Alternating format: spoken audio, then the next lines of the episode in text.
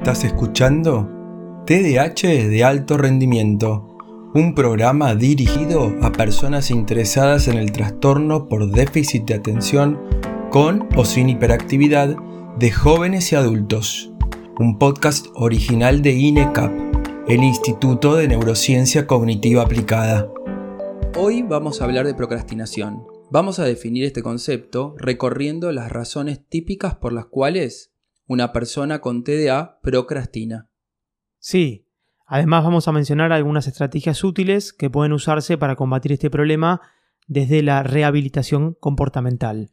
Exactamente, que nosotros usamos el término rehabilitación comportamental para lo que es el área o el módulo de lo que clásicamente se llama tratamiento psicoterapéutico. La procrastinación se puede presentar de varias formas. Por ejemplo, te cuento de Mariano, que tiene 52 años.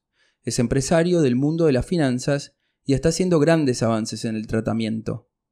Sin embargo, en la última consulta se quejaba de sufrir mucho estrés por varios temas pendientes del área administrativa de su trabajo.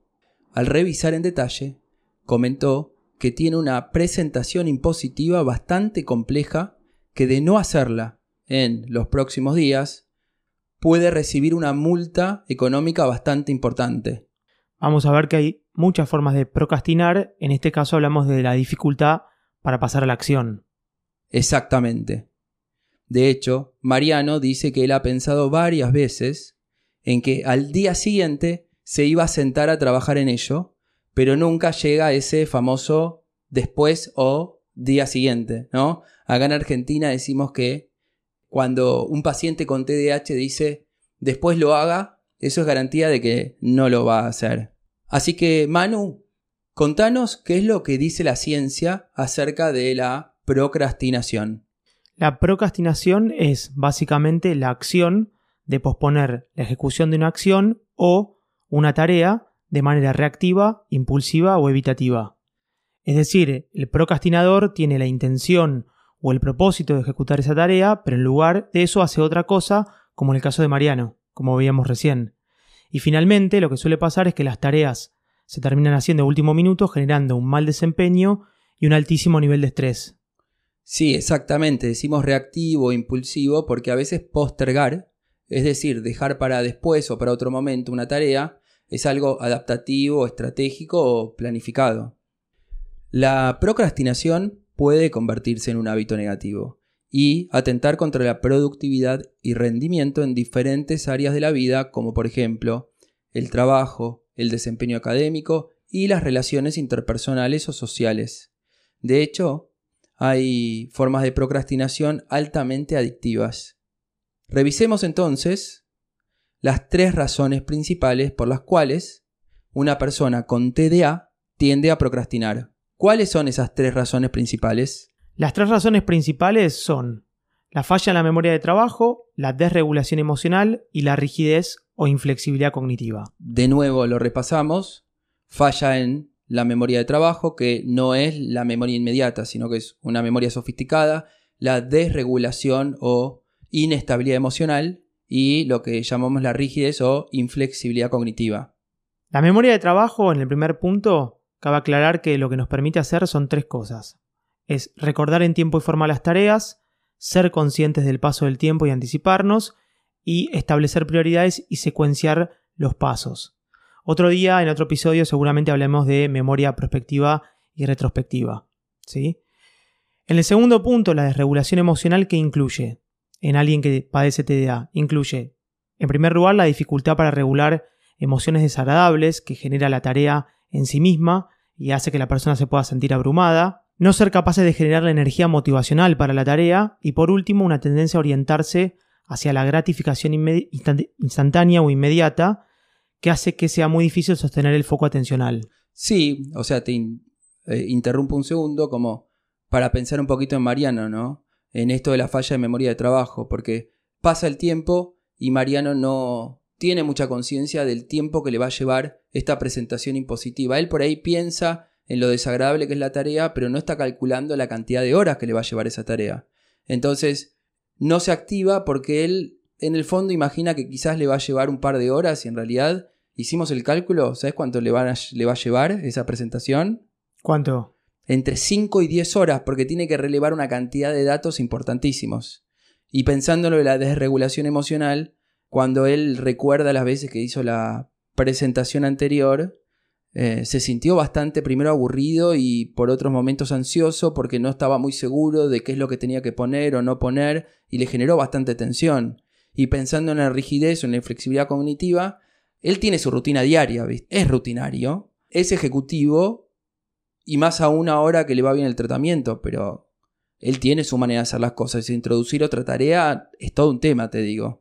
Hablando de la rigidez cognitiva, quiero aclarar que este grupo de síntomas, en realidad, están mucho más relacionados con la posibilidad del solapamiento o la comorbilidad con el trastorno del espectro autista o el síndrome de Asperger que del TDAH hiperactivo impulsivo propiamente dicho. Sí, claro, teniendo en cuenta que la comorbilidad entre el TDA y los trastornos del espectro autista es muy alta. ¿sí? Y volviendo sobre la inflexibilidad cognitiva, entonces para explicarlo de forma sencilla, cómo se manifiesta esta inflexibilidad, se manifiesta en forma de perfeccionismo, complejización de las tareas, búsqueda de un sistema ideal en lugar de un sistema viable y ansiedad de desempeño por imaginar la tarea muy amenazante. En el caso de Mariano, cada vez que pensaba en la presentación impositiva, recordaba las veces que lo había hecho, lo complejo que había sido, y entonces se asustaba y tendía a evitarlo. Sí, y una forma excelente de no hacer una tarea es quererla, es querer hacerla toda junta. De hecho, en la fantasía de Mariano, él iba a bloquear un sábado de la mañana, cuatro horas, para hacer toda la tarea junta, cuando en realidad es prácticamente imposible, sobre todo porque necesita ir pidiendo datos a otras personas y esos datos van a demorar en llegar. Ahora vamos a hablar de estrategias efectivas para combatir la procrastinación, ¿no, Manu? Sí, cabe aclarar que hay muchas variantes de estrategias, en este caso vamos a mencionar las más utilizadas. El principio fundamental detrás de todas estas estrategias es la externalización, es decir, sacar la tarea de la mente y concretizarla. Sí, de hecho la externalización es casi el principio general que usamos para ¿no? las rehabilitaciones conductuales en TDAH o los síndromes disatencionales. Bien, vamos a hablar entonces de tres estrategias. La primera acercar el futuro, la segunda, partir las tareas y la tercera, aprender a usar las recompensas. Acercar el futuro tiene que ver con aprender a establecer metas específicas en plazos cortos. Pensar en términos de días y no de meses o años para acercar el futuro.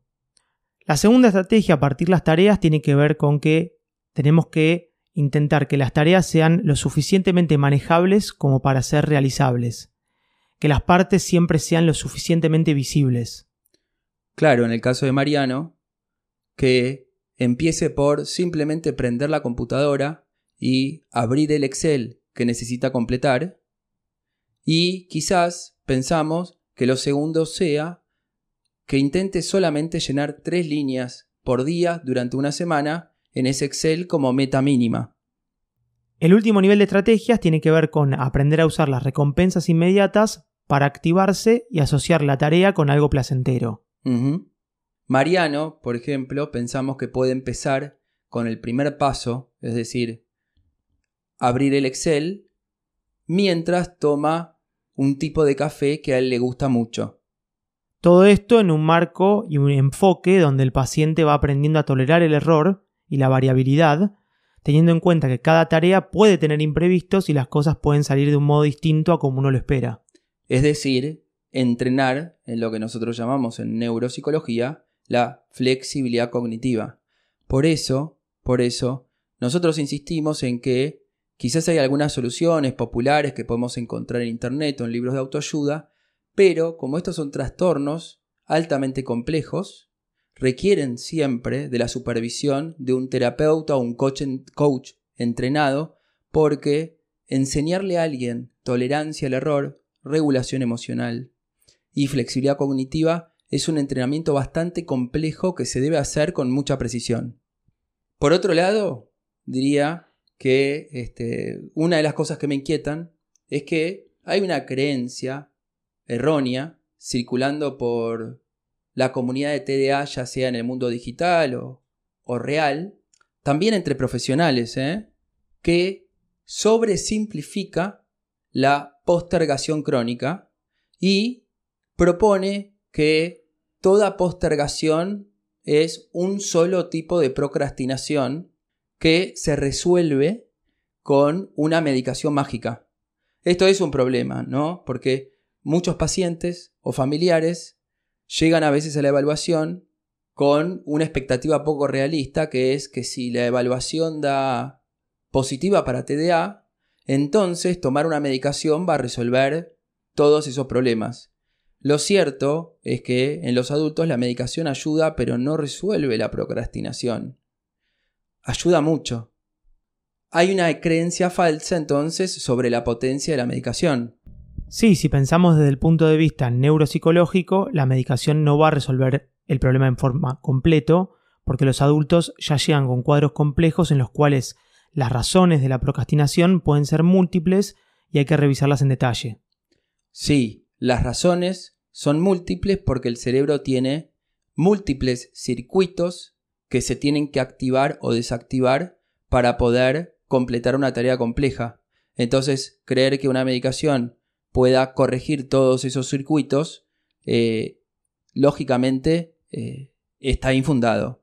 Para repasar, en el episodio de hoy abordamos el problema de la procrastinación en el trastorno por déficit de atención con y sin hiperactividad y también en los trastornos del espectro autista o Asperger. Revisamos las razones por las cuales procrastina una persona con déficit atencional. Hablamos de falla en la memoria de trabajo, desregulación emocional e inflexibilidad cognitiva. Recordando que esta complejidad explica por qué no es recomendable hacer un autodiagnóstico sin supervisión profesional. Total.